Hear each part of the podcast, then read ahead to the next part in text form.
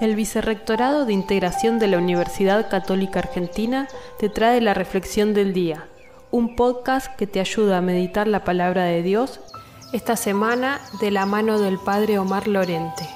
Comentario al Evangelio del martes 29 de noviembre de 2022.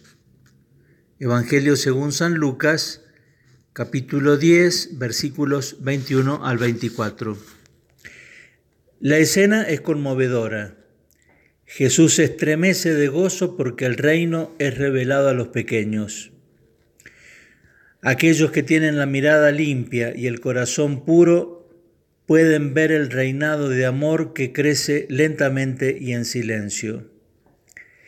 Puede ser que experimentemos la bienaventuranza de ver a Jesús entre nosotros, dándonos el consuelo de su presencia y el calor de su amor.